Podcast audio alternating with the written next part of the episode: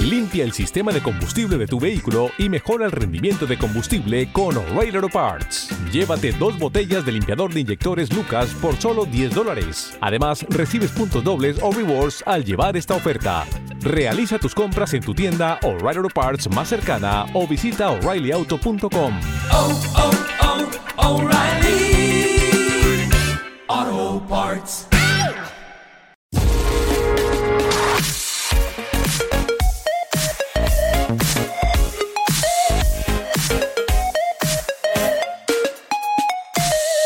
Bueno, esto es interesante porque en su día cuando Microsoft presentó Windows 11 lo hizo con, con unos requisitos que la verdad causaron revuelo, ¿no? Sobre todo con la exigencia de, de esto del TPM2 y tal, que bueno, los usuarios empezaron a ver qué era esto, principalmente, lo descubrieron y en muchos casos vieron que sus máquinas, incluso máquinas que habían comprado recientemente, no lo tenían, ¿no? Es cierto que muchas de estas máquinas con una actualización de la BIOS o tal lo pueden llegar a tener, pero bueno, pues en el, si esa máquina el usuario lo quiere pasar a Windows 11, resulta que debido a, cosas, pues no iba a ser compatible con Windows 11 cuando era una máquina reciente, ¿no? Ya, ya, ya las máquinas de hace, no sé, del 2000, pues no van a ser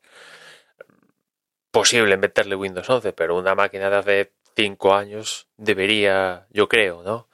Podérsele meter Windows 11, ¿no?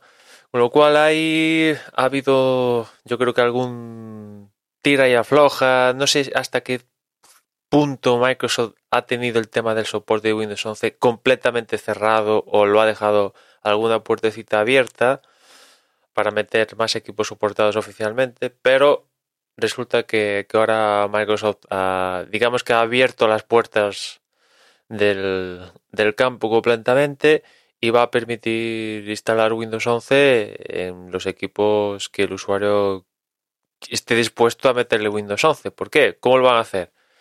Microsoft sigue diciendo que Windows 11 va a estar soportado oficialmente y compatible con las exigencias que ha publicado en su momento, ¿no? Ahí da todas las garantías, que, le, que Windows 11 va a funcionar bien, etcétera, etcétera. Las autorizaciones van a llegar Windows Update y normal.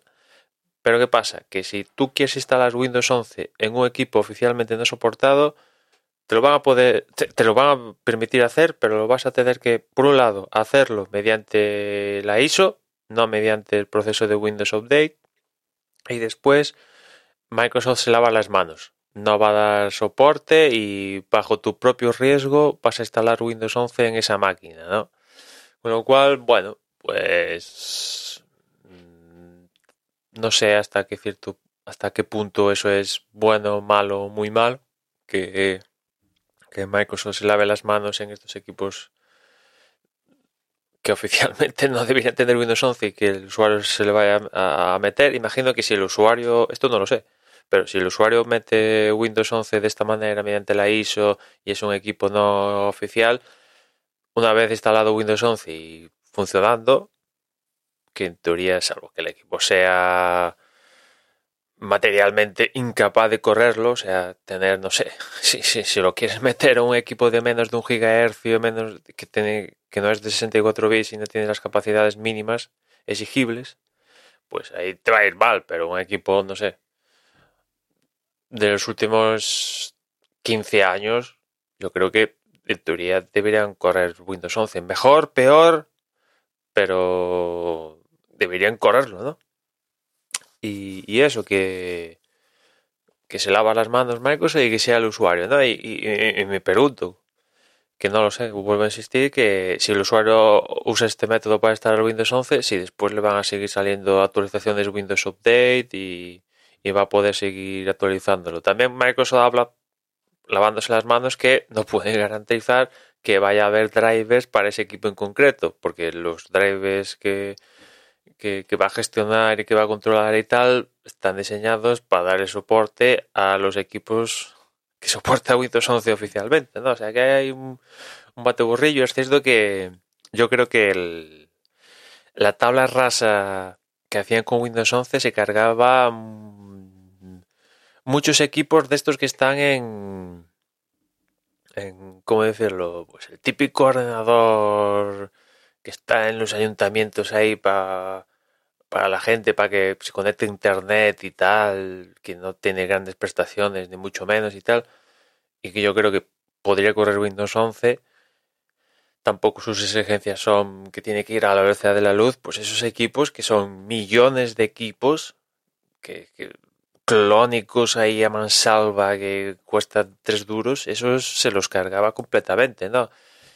Y, y no sé si habían calculado bien Microsoft los números, ¿no? Porque em, todos estos equipos ahora corran Windows 10, ¿no? Esto está claro que Windows 10 es el mayoritario, ¿no? Pero si sale un Windows 11, a Microsoft también le interesa vender que hay muchos equipos en cierto tiempo, cuando sale Windows 11, después, que corran Windows 11, porque imagínate, seis meses después se dice Windows 11 el 3%, Windows 10 el 80%. Dices, qué problema, ¿no? O sea, si en seis meses estoy poniendo un lapsus temporal, quizás es corto o largo, no sé, pero a Microsoft imagino que, les interesa que Windows 11 se empiece a instalar a, a mansalva, ¿no?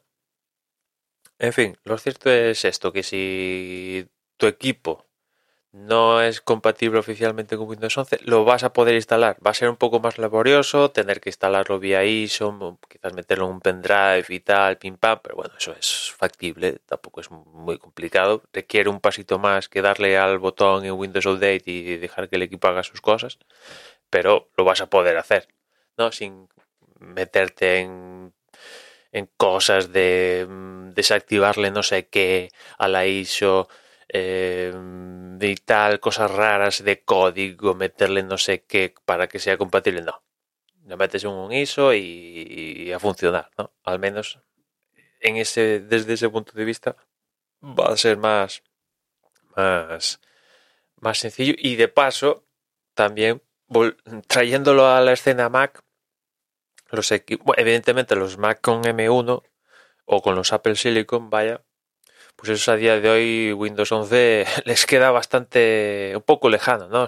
Hasta que saque la versión RM se ponga de acuerdo y toda esta historia, pero los Macs que tienen Intel, que corren, pueden correr Windows 10 a día de hoy, no sé hasta qué punto eran compatibles oficialmente con Windows 11, ¿no? Tengo ahí mis dudas y esto del TPM y demás movidas. De hecho, creo haber leído que, estos Macs no iban a poder correr Windows 11 de manera de manera oficial, ¿no? Con lo cual, y, aparte por la instalación, por, cómo es la instalación de Windows utilizando Bootcamp que requiere una ISO y tal, pues, pues eh, sobre todo, por ejemplo, estoy pensando en, mi equipo con el que estoy grabando ahora, ¿no? Un iMac del 2000 que del 2013, final de 2013, que bueno, pues puede correr Windows 10. En Mac ya se ha quedado anclado en la última versión soportada que es Catalina y, y seguro que no es compatible oficialmente con los requerimientos de Windows 11 por el tema del TPM, yo creo. Por el tema de, de almacenamiento, poder del procesador gráfico y todo esto, de sobra, no hay problemas tampoco hace virguerías, pero por esos términos es compatible, pero creo que por el tema del TPM no. Y, bueno, en el, caso hipotético, que en el caso hipotético no, cuando me compre el nuevo equipo, pues este pues puede quedar para meterle Bootcamp y, meterle Windows 11 y, probarlo, ¿no? En fin, nada más por hoy. Ya nos escuchamos mañana. Un saludo.